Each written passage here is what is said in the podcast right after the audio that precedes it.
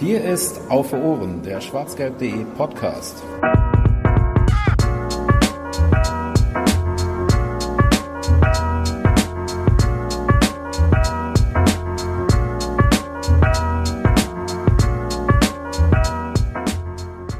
Borussia Dortmund nimmt die englische Woche in den nächsten Wochen etwas wörtlicher als gewohnt. Es geht nicht nur darum, mehrere Spiele in einer Woche zu haben, sondern das auch gegen einen englischen Gegner.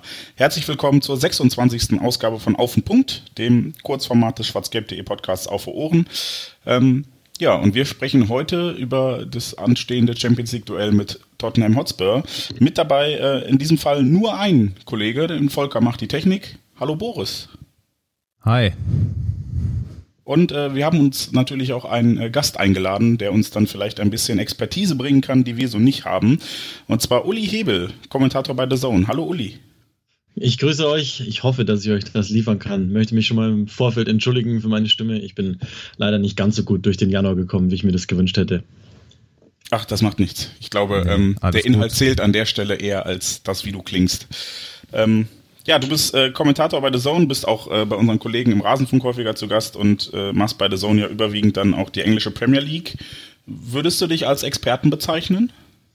Ach, Experte ist ein großes Wort und ist, glaube ich, ein bisschen inflationär bewusst äh, benutzt worden in den letzten Jahren. Äh, ich, ich, ich habe lieber die Bezeichnung äh, Kommentator der Premier League und ob ich dann Expertise habe oder nicht, das soll dann der Hörer am Ende dieser Aufnahme entscheiden. Da bin ich tatsächlich uneitel.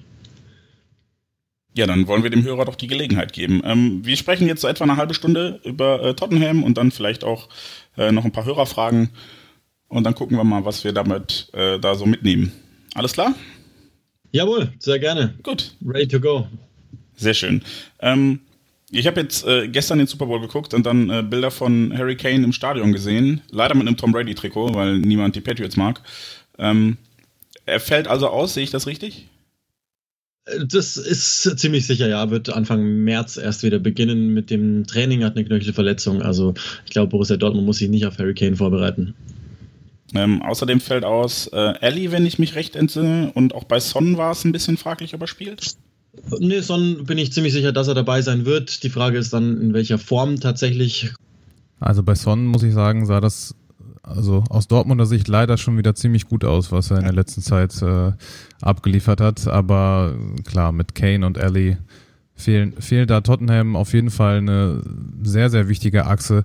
Wie mich würde mal interessieren, deine Einschätzung, was war denn deine erste Reaktion, als das Los, das erneute Los Tottenham Hotspur feststand für den BVB?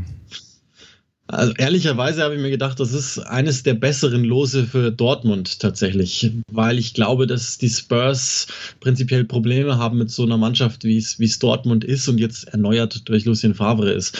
Deswegen glaube ich, dass das gar nicht so ist wie die Spiele, die jetzt in die letzten Jahre da waren. Nummer eins, weil, weil einfach sich in der Zwischenzeit bei Dortmund viel verändert hat, jetzt gar nicht mal so sehr viel bei, bei Tottenham und weil Dortmund ein Team ist, das einfach so aus Mentalitätsgründen Tottenham gar nicht so liegt. Da gehe ich jetzt noch nicht mal so sehr in den sportlichen Bereich rein. Da gibt es dann einfach auch so ein paar drei, vier, fünf Sachen, wo man dann mal gucken muss, na, läuft es so, passt es so, kommen sie damit klar. Aber ich glaube, rein prinzipiell ist äh, Favre auch jemand, der Tottenhams Spiel, das schon seit ja, zwei Jahren ziemlich ähnlich ist und sicherlich ein bisschen eindimensionaler geworden ist jetzt durch die benannten Ausfälle, ganz gut liegen könnte. Insofern äh, also mein Gedanke war, dass das ist das klarste der deutsch-englischen Duelle jetzt in der Champions League für mich so in, in meiner Warte.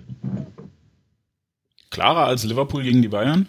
Also ja, das ist doch auch ja, relativ ja. klar. Und ich würde, ich, ja, würdet ihr jetzt denken, ich würde aber den Tipp, den alle jetzt haben, nämlich aktuell gar nicht gehen, sondern im Gegenteil. Also Stand jetzt würde ich eher davon ausgehen, Liverpool ist gerade in der Phase, wo die Müdigkeit sie ein bisschen übermannt und Bayern hat im Grunde ja irgendwie nichts zu verlieren, weil niemand an sie glaubt. Ist, glaube ich, auch ganz gut, dass das zuerst ein Heimspiel ist, ähm, also Liverpools Heimspiel, aus der Sicht der Bayern erstes Auswärtsspiel, wenn du da einen Unentschieden holst. Liverpool ist nicht so gefestigt, wie man denkt, würde ich jetzt mal behaupten. Es kommen wieder einige, die sagen, ich bin ein Liverpool-Hater, das hat damit gar nichts zu tun. Aber Stand jetzt gehe ich mit Bayern, tatsächlich. Nicht mit Liverpool, sondern mit Bayern. Und der Rest, also ich meine, wenn ihr dann mal auf, auf die blaue Seite äh, guckt, was ihr ja ungern tut, da müssen wir uns natürlich nicht drüber unterhalten. Nee, ja, gut, nicht. da reicht schon ein Leroy Sané, glaube ich, äh, um die, die, um das Duell zu entscheiden. Ja, dann deckt sich deine Meinung eigentlich äh, ziemlich mit der von Jürgen Klopp. Ich glaube, das war heute auf der PK oder gestern vor dem Spiel äh, gegen West Ham, der auch äh, ziemlich davor gewarnt hat, die Bayern zu unterschätzen und nur vom FC Bayern München zu reden. Also ich glaube, das werden auch spannendere Spiele, als viele wahrscheinlich im Moment noch vermuten. Ähm, Nochmal zurück vielleicht zu den Ausfällen von Harry Kane und Dele Alli. Gibt es dann da aus deiner Sicht wenigstens äh, ja nicht wahrscheinlich nicht gleichwertigen Ersatz, aber ähm, Ersatz auf der Bank, der ja Tottenham da weitestgehenden Sinne weiterhelfen kann. Also ein Fernando Llorente ist auch nicht mehr der Jüngste, macht natürlich ab und zu da sein Tor, wenn er spielen darf. Aber ähm, wie schwer wiegen denn diese Ausfälle wirklich am, am Ende des Tages? Also die beiden, glaube ich, muss man nochmal ganz unterschiedlich auch bewerten, was jetzt äh, den Schwierigkeitsgrad des Ausfalls betrifft. Harry Kane kriegst du nicht ersetzt, würde kein Team weltweit ersetzt bekommen. Und schon gar nicht mit dieser Vielseitigkeit in diesem recht dünnen und auch gar nicht allzu breiten Kader, was die Qualität betrifft bei Tottenham. Bedeutet, klar kannst du einen Jorente bringen auf der neuen, das hat Pochettino auch ein paar Mal jetzt probiert, sowohl im FA Cup gegen unterklassige Gegner hat es funktioniert, als auch gegen äh, Premier League Gegner, so jetzt, sag ich jetzt mal aus der Mittelfeldgarde, so wie jetzt beispielsweise am Wochenende gegen Newcastle. Du bist mit Llorente halt viel ausrechenbarer. Tottenham ist nicht ungefährlich über die Außen, gerade von rechts mit Trippier super Flanken, ist auch der, der wirklich der, derjenige ist, der, der die Flankenlizenz hat. Aber das weiß natürlich dein Gegner immer sofort. Wenn Jorente auf dem Platz ist, dann weiß der Gegner, na, Ball in den Fuß spielen könnte funktionieren, brauchst du aber nicht unbedingt. Du musst den abdecken, wenn er so im Dunstkreis 13, 14 Meter vom Tor weg ist, weil er dann nämlich als Kopfballabnehmer gefährlich werden kann. Und das ist er ohne Ende gefährlich, aber ansonsten kannst du ihn fast vernachlässigen, weil er dir nicht viel zum Spiel dazu bringt, würde ich jetzt mal behaupten. Insofern wäre Kane, wäre er dabei, ein sehr viel schwieriger einzuordnender Spieler für Dortmund, weil der auch sich mal ins Mittelfeld fallen lässt, mal auf den rechten Flügel fallen lässt, auch gerne mal ballert aus der zweiten Reihe oder selber mal eine Flanke schlägt beispielsweise. Also viel schwieriger auszurechnen und natürlich insgesamt mit all seinen Körperteilen wesentlich gefährlicher, als es Jorente ist. Jetzt kannst du natürlich hergehen und sagen, naja, es gäbe eine Variante und die hat Pochettino immer mal wieder A ins Auge gefasst und B auch ausprobiert mit mäßigem Erfolg bislang, dass du dann mit Lukas Murra beispielsweise auf der neuen spielst, der zu Beginn der Saison stark war, flink ist, gute Drehungen hat und dir damit genau diese Dimension nämlich auf dem Boden dazu gibt, viel Laufleistung auch hat, allerdings völlig ungefährlich ist, sage ich jetzt mal aus der Luft und vor allen Dingen prinzipiell einfach in Sachen Abschluss noch nicht so stark und gut, wer ist es schon im Vergleich zu Harry Kane, aber nicht stark genug ist, da wirklich für Furore zu sorgen. Ich gehe dahin, dass ich sage, und das ist, da fasse ich dann jetzt beide zusammen, weil Deli Alli für mich sehr viel besser und wichtiger ist, ohne den Ball am Fuß, sondern vor allen Dingen off the dribble, sagt der Engländer. Also äh, der schlägt seinen Gegenspieler schon ähm, ohne Ball, sondern überläuft ihn quasi, weil er klüger ist. Und da schließt sich der Kreis für mich der Ersatz ist einer, den ihr schon angesprochen habt, nämlich Son. Das ist, glaube ich, der wichtigste Mann. Aber es ist halt nur ein Mann und auf den wirst du dich einstellen können aus der Sicht Dortmunds. Und damit, glaube ich, kannst du das Offensivspiel relativ gut zumachen. Wenn du dann noch Eriksen in den Griff bekommst, dann ist Tottenham Stand jetzt, Anfang Februar 2019, recht ausrechenbar tatsächlich. Also Son ist der Ersatz für beide irgendwie und das ist zu viel für ihn. Zumal, das habe ich auch eingangs schon mal angesprochen, ich bin jetzt nicht so sicher, wie, wie fit er wirklich ist. Also ihr hattet den Eindruck jetzt aus dem Newcastle-Spiel, dass er schon wieder recht weit ist. Da habe ich schlechte Nachrichten. Das sind ungefähr 20 Prozent von Son. Der kann viel besser sein noch. Ich habe nämlich das Gefühl, er ist unglaublich müde im Moment noch und er ist nicht so sehr der Son, der er sein könnte. Wenn das noch besser wird, kriegt Dortmund ein Problem. Wenn es sich nur noch um 10 bis 20 Prozent steigert, wird es relativ dankbar sein. So, jetzt hast du schon relativ viel in eine kleine Frage gepackt und ich wollte eigentlich die Anschlussfrage stellen, was sind denn so die generellen Stärken und Schwächen von Tottenham, aber das hast du schon ganz gut seziert. Kannst du da vielleicht trotzdem noch ein bisschen unabhängig jetzt mal von den äh, Personalien im Sturm, die ja sehr personenbezogen war, ein bisschen auf die eindimensionale Spielweise, wie du sie eben genannt hast, von Tottenham eingehen? Ja, also wie gesagt, ich, ich glaube, prinzipiell würde das Tottenham wirklich sehr Unrecht tun, wenn Ellie und Kane drauf sind, würde sind sie eigentlich mit das variabelste Team in England. Aber da siehst du mal, was ein Abzug gleich bringen kann, nämlich genau das. Ähm, ich würde mal sagen, dass, dass Tottenham relativ gut zu, zu kennzeichnen ist als ein Team, das viel gleichartige Spieler hat. Diese einzelnen Spieler aber sind relativ vielseitig, wenn das irgendwie sinnvoll ist, was ich gerade sage. Also jeder Einzelne hat relativ viel drauf und die sind unheimlich konditionell fit. Maurizio Pochettino liebt Fitness, hat sechs Fitnesstrainer und seinen Co-Trainer, die wirklich überwachen, dass die Spieler absolut on top und frisch sind. Da legt er wirklich Wert drauf. Das heißt, laufen werden die ohne Ende und das werden sie auch die ganze Zeit, auch wenn sie viel Kraft gelassen haben jetzt in den letzten Wochen, das werden sie andauernd. Sie sind für mich das ist der größte Schwachpunkt Tottenhams, aber eine Mannschaft, wo ich keinen sehe, inklusive Trainer, wirklich keinen. Und da ist auch nicht mal wäre Kane drauf. Am ehesten noch Ellie, weil er manchmal ein bisschen positiv arrogant ist und, und auch gerne mal Trash-Talker ist. Aber ich sehe keinen, der, wenn es nicht läuft, mal vorangeht und mal dazwischen haut. Das klingt immer ein bisschen platt. Ich will jetzt gar nicht äh, darauf hinaus, dass, dass man Steffen Freund braucht, der, der, der jedes Spiel eine gelbe Karte abholt. Aber einer, der vielleicht nicht unbedingt nur spielt, sondern in erster Linie auch mal den, den Anführer, äh, den aggressiven Anführer gibt, den hat Tottenham überhaupt nicht. Das ist für mich die größte aller Schwächen neben dieser, neben dieser Dünne im Kader, die jetzt einfach klar geworden ist. No Gain, no Gain. Also, aber wie gesagt, das ist für mich so das, das ist der, das verbrierendste Ding, dass Tottenham keinen richtig, also in der 90. Minute beim Stand von 1-1, wen gebe ich den Ball? Ich, ich bin mir nicht sicher. Ich, ich wüsste es nicht. Das heißt kein Eric Dyer, kein Jan Vertongen. Auf keinen Fall. Also Dyer, Dyer schon mal auf überhaupt gar keinen Fall. Ähm, am ehesten wahrscheinlich noch, also so ein Typ Drecksack, am ehesten noch Musa Sissoko, aber der wiederum ist halt technisch dafür zu limitiert. Äh, aber nee, eigentlich nicht. Okay, Kategorie Drecksack würde mir noch Serge Aurier einfallen, aber der ist dann, glaube ich, fußballerisch ein bisschen zu limitiert, um ja, das ist auf andere allein entscheiden zu will. Ja, genau. Hat Tottenham also so ein bisschen äh, das Problem, was der BVB in den letzten Jahren äh, gehabt zu haben scheint und jetzt dann vielleicht auch ganz gut behoben hat in der letzten, vorletzten jetzt Transferperiode. Ähm, jetzt hat der BVB gegen Frankfurt ähm, offensiv jetzt selber nicht ganz so brilliert. Also Reus hatte da drei, vier sehr große Chancen, aber danach war es dann auch nicht mehr so viel. Ähm, glaubst du, dass der BVB oder, oder anders, wie kann der BVB Tottenham denn offensiv beziehungsweise bei Tottenham dann defensiv in die Knie zwingen?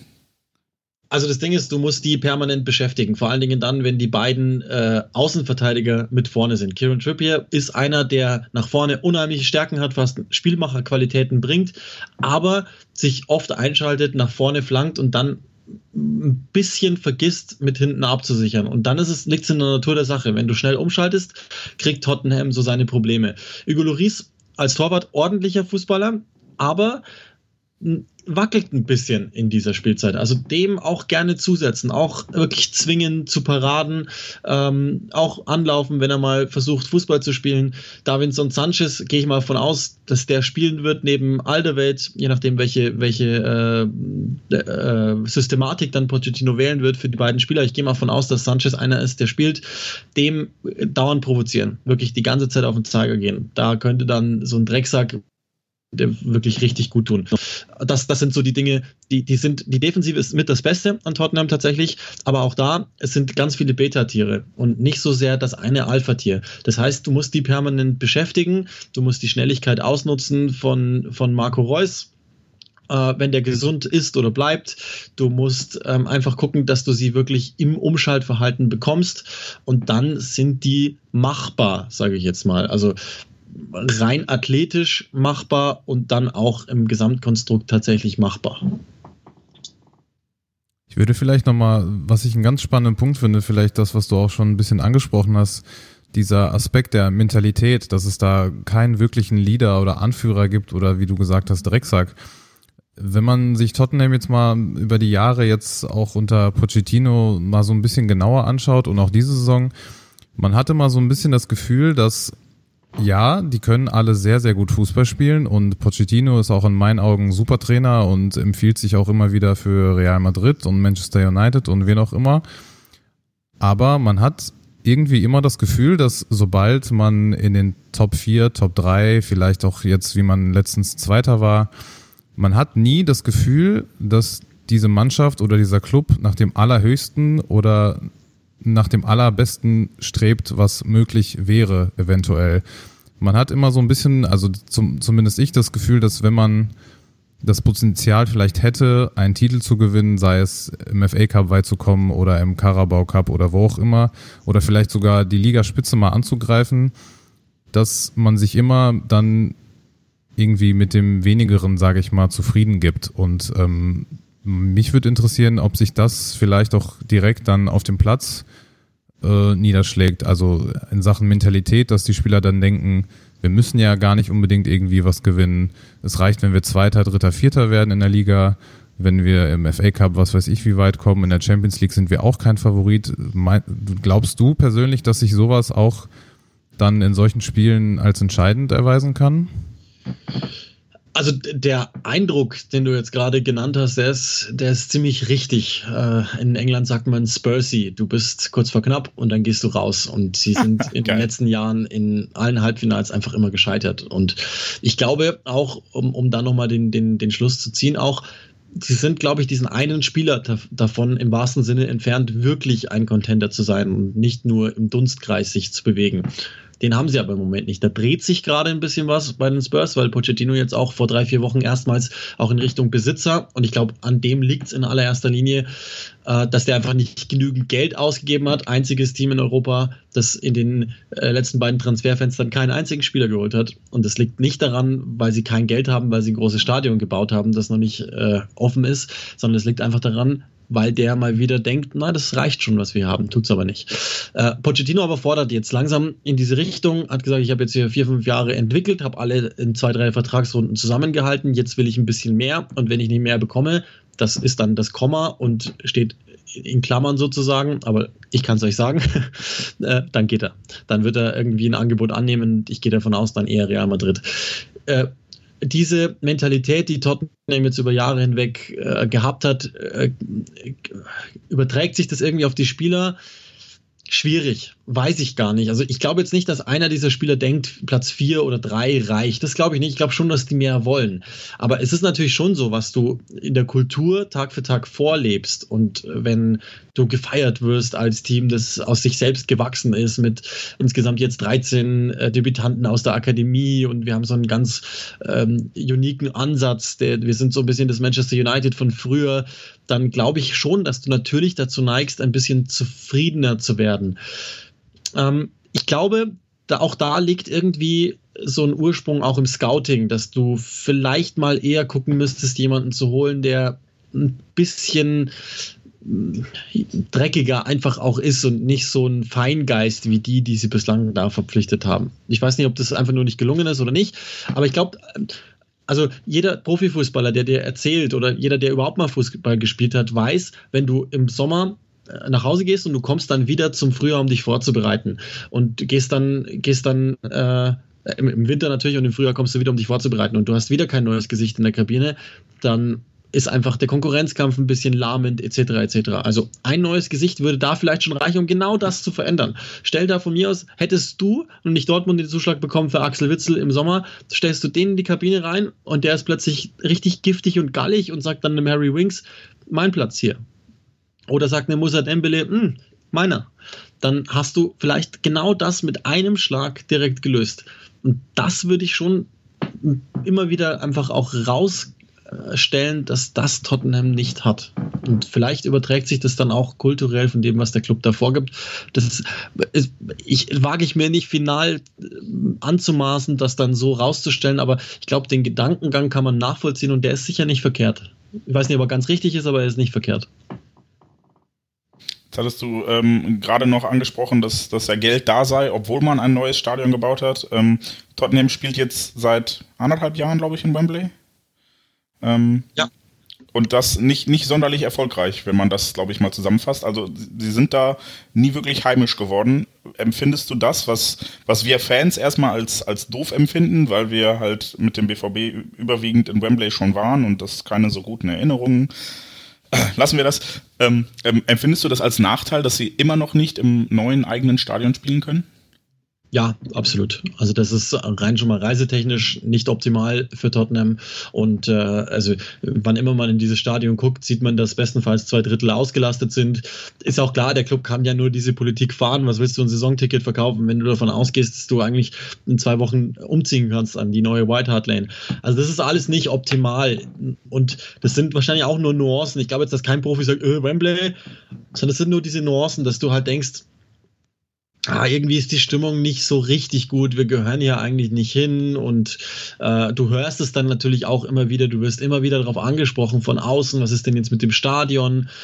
Und und und. Also das spielt sicher eine Rolle. Und anders ist es ja auch nicht zu erklären, dass sie prozentual mit die geringste Punkteausbeute haben in der Premier League zu Hause im Vergleich zu auswärts, wo es seltsamerweise überragend läuft für Tottenham es ist, hat immer wieder diese Phasen gegeben, wo ich gedacht habe, ja, ist jetzt, spielt jetzt keine so große Rolle mehr, aber äh, tut's schon. Und auch gerade gegen die großen Teams, gegen die Big Six, hat es das immer getan. Also das ist so, Wembley ist nicht White Hart Lane und das nimmt auch ein bisschen diesen Tottenham-Flair dann weg. Ist ja schon auch eine Gegend Tottenham im Norden Londons, die ein bisschen eher aus der Arbeiterschicht kommt, um das mal positiv zu sagen. Also da gibt es auch ganz andere Gegenden noch innerhalb Tottenhams und dieses Gefühl, wir gegen den Rest, kannst du natürlich niemals ins Wembley transportieren und damit nimmst du dir natürlich eine Stärke. Also wenn ich jetzt Dortmund nehme und verfrachte sie, äh, keine Ahnung, 50 Kilometer weiter, dann ist ganz viel äh, von der gelben Wand äh, zwar irgendwo hineingepflanzt, aber funktionieren wird es final wahrscheinlich dann trotzdem nicht. Ist nicht das Gleiche einfach.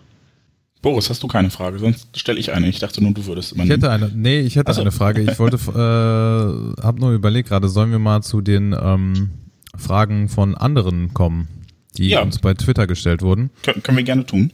Das wäre nämlich dann auch äh, zufälligerweise die erste, wäre auch meine Frage gewesen, wie denn ähm, die heimischen Medienfans, wer auch immer, auf den BVB als Gegner reagiert haben. Also das, das ist immer das Gleiche in, in England. Der englische Fußballfan an sich hat nicht einen besonders weiten Blick. Also der bleibt immer auf dem eigenen Teller.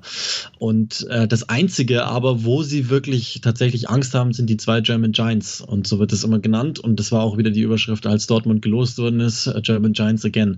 Also die haben schon gehörig Respekt vor Dortmund und vor allen Dingen vor der Gewalt, die die Fans da mitbringen. Also Gewalt jetzt im positiven Sinne, nicht körperliche Art und Weise, hoffentlich zumindest.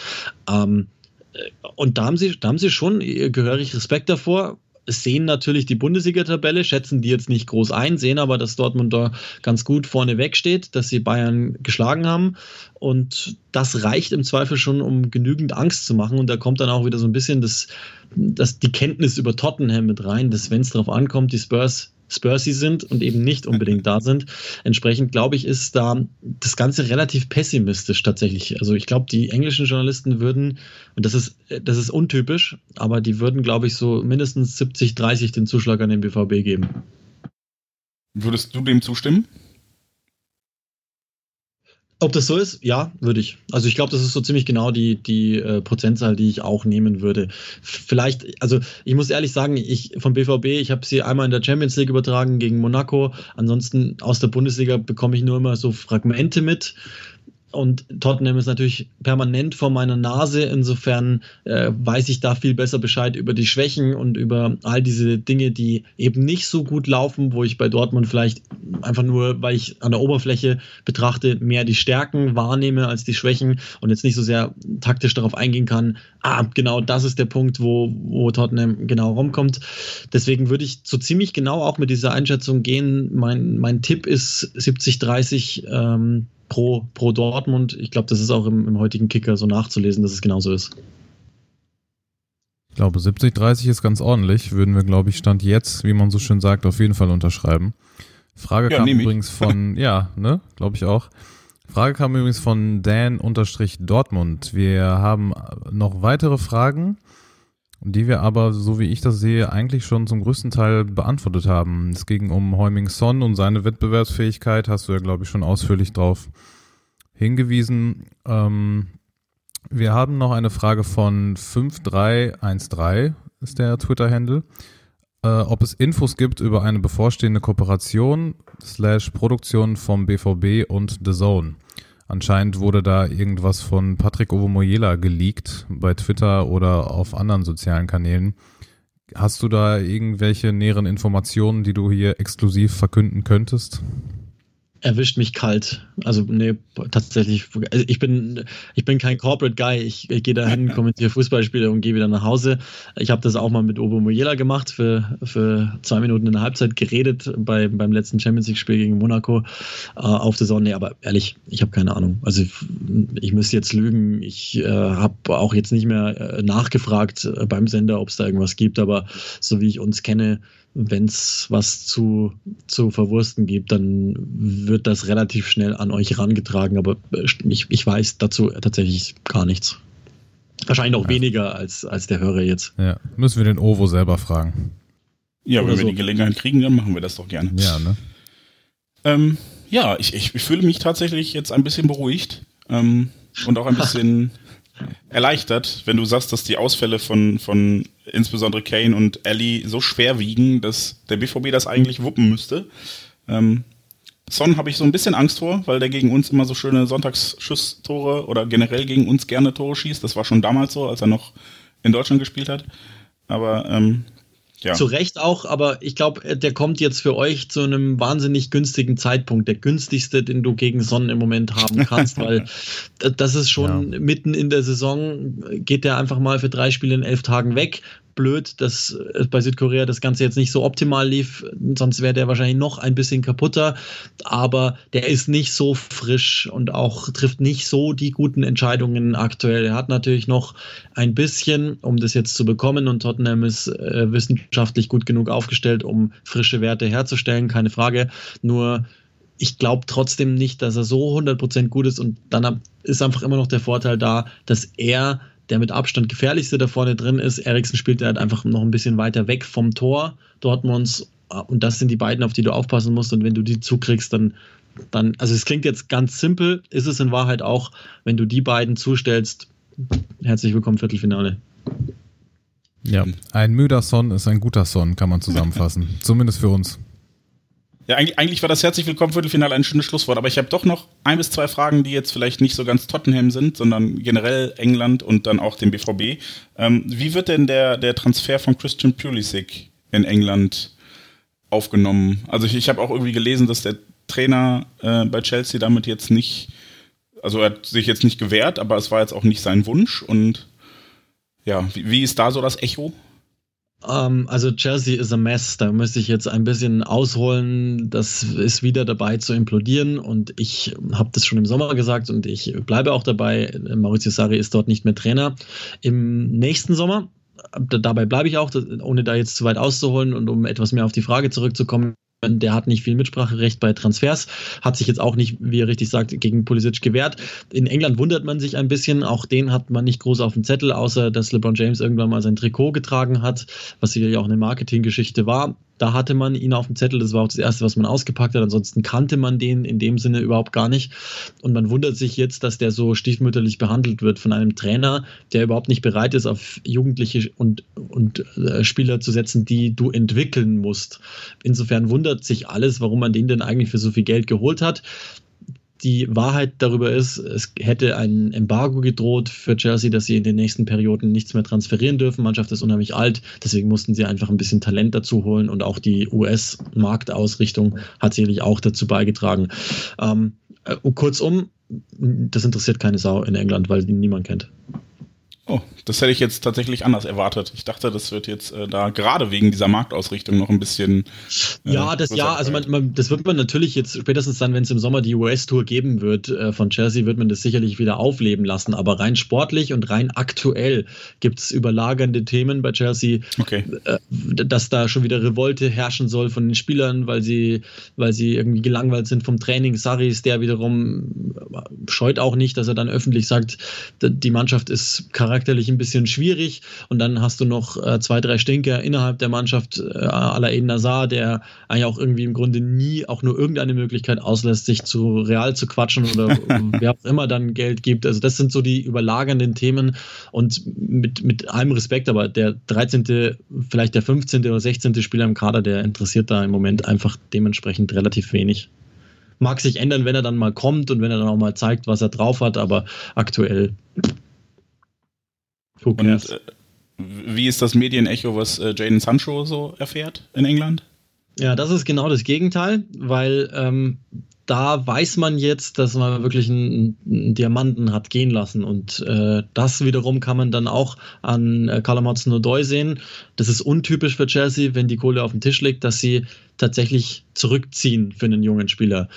Ich glaube, das ist genau der Trend, dem Chelsea da jetzt gerade entgegenwirkt. Deswegen haben sie ihn nicht zu Bayern ziehen lassen, aus Angst, dass sich der genauso entwickeln würde wie Jadon Sancho.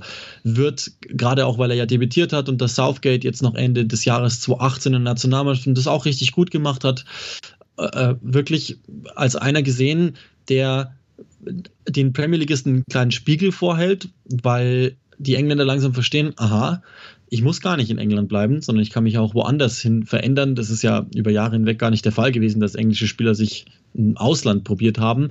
Nummer eins und Nummer zwei, ähm, so wie es halt auch in England ist, ich außerhalb der BBC, die, sage ich jetzt mal, relativ sachlich äh, Bericht erstatten, gibt es halt zu 90 Prozent Boulevard und die wiederum sehen natürlich schon die Sensation in Jaden Sancho und äh, auch zu Recht. Also ihr wisst ja selber, dass da noch ein bisschen was zu kommen hat, aber in diesem Alter in einem fremden Land so schnell so Fuß zu fassen. Die körperlichen Vorzüge sind uns allen, glaube ich, einfach erkennbar. Und genauso wird es auch in England quittiert mit einfach noch einer bisschen luftschlösslichen Erwartungshaltung, was die Zukunft betrifft. Also man geht schon davon aus, dass der in spätestens zwei Jahren dann die Nationalmannschaft auch schultert.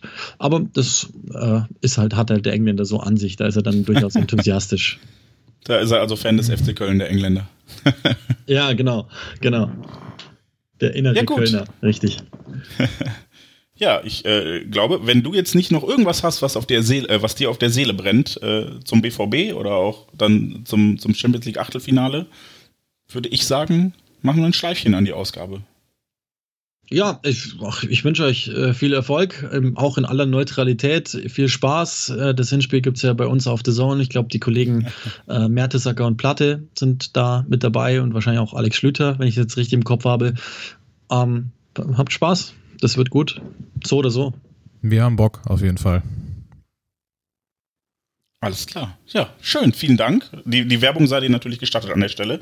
Äh, danke für deine Zeit und ähm, ja, sollten wir dann im Viertelfinale erneut auf einen englischen Gegner treffen, äh, fragen wir dich an es der Stelle. Noch, es bleibt ja nur noch Manchester City drinnen. Ja, und Liverpool. Ah, weiß ich nicht. ja. Äh, ich, ich weiß noch gar nicht, ob ich wirklich will, dass Liverpool drin bleibt oder nicht, weil dann wären die Bayern ja wirklich nur noch in der Liga aktiv. Und im Pokal, aber scheiß auf die zwei Spiele im Pokal. Und dann werden sie ja für uns in der Meisterschaft vielleicht ein bisschen gefährlicher, als wenn sie in der Champions League bleiben. Ja, das, das hat natürlich auch City und Liverpool hat natürlich auch eine gewisse Brisanz in der Liga. Also da mögen sich sicherlich auch nochmal Schwerpunkte verlagern. Also ich weiß es nicht. Ich glaube, du triffst lieber aus, auf Liverpool als auf, also aus Dortmunder Sicht als auf Manchester City, weil die sind dann ein bisschen klinischer, als das ein überwärmtes Liverpool sein würde, würde ich jetzt mal denken. Das heißt, deine Prognose zum Abschluss, Tottenham wird kein Meister in England. Nee, Nee, nee. Also äh, die sind jetzt tatsächlich wieder in Reichweite, rein, rein zahlentechnisch, das ist so. Und ähm, ich habe irgendwann mal auch, glaube ich, Ende Dezember gesagt, wir müssen uns damit abfinden, Tottenham zählt mit dazu zu den dreien. Das waren aber Fake News, weil es sind sie nicht. Also auch wenn sie, wenn sie zahlenmäßig okay, dran sind, vielleicht geht es irgendwie auf Nummer zwei für Tottenham. Das wäre wär überragend, ehrlicherweise. Aber ich glaube, sie sind tatsächlich gut beraten und das ist auch nur realistisch. In, in zwei von vier Wettbewerben sind sie auf jeden Fall raus. Im dritten halte ich es nicht für realistisch. Der vierte ist die Champions League. Ja, aber nee, glaube ich nicht. Kein, kein Meister Tottenham. Auch ich fürchte, wenn sie nicht diesen einen Spieler dazu addieren, auch nicht in den nächsten drei bis fünf, zehn Jahren. Gut. Das, das wird die Arsenal-Fans unter unseren Hörern freuen. Ja, aber ähm, die sind noch weiter weg. Also. Ich glaube, die haben genauso wenig damit zu tun, ja. lass mich einmal rundum schlagen zum Schluss. ja. Das ist, Ja, gut. gut. das ist ein schöner Äh, Abschluss. Ja, wie gesagt, vielen, vielen Dank für deine Zeit, für deine Expertise. Ähm, Ich fand das sehr, hat mir sehr viele Einblicke gegeben als jemand, der die englische Liga tatsächlich nicht so verfolgt. Ähm, Und wenn du Fragen zu Dortmund hast, meldest du dich dann bei uns, ne? Das mache ich. Vielleicht, vielleicht bekomme ich sie ja nochmal in einem Viertelfinale oder so. Ja, ja, gerne, gerne. Ja, Vielen lieben Dank. Sehr gerne. und äh, das war's dann auch schon mit unserer kleinen Vorschau auf das äh, Champions League Achtelfinale Tottenham Hotspur gegen Borussia Dortmund. Ähm, Uli, dein letztes Wort. Äh, jetzt habt ihr mich erwischt. Was soll ich denn sagen? Ich weiß nicht, vielleicht möchtest du dir noch irgendwas für die Bundesliga wünschen. normalerweise, normalerweise ende ich. Oh nö, Bundesliga betrachte ich tatsächlich äh, sehr, äh, sehr neutral. Also tue ich in England natürlich auch, aber äh, betrachte ich tatsächlich einfach von außen wahnsinnig gerne. Und einmal im Monat gibt es mich hier auch noch im, im Radio dann zu hören. Äh, normalerweise beende ich meine Fußballspiele mit bleibt uns gewogen. Vielleicht tut's das hier auch. Ja, sehr gerne. Absolut. Alle, die zuhören, bleibt uns gewogen und äh, her BVB.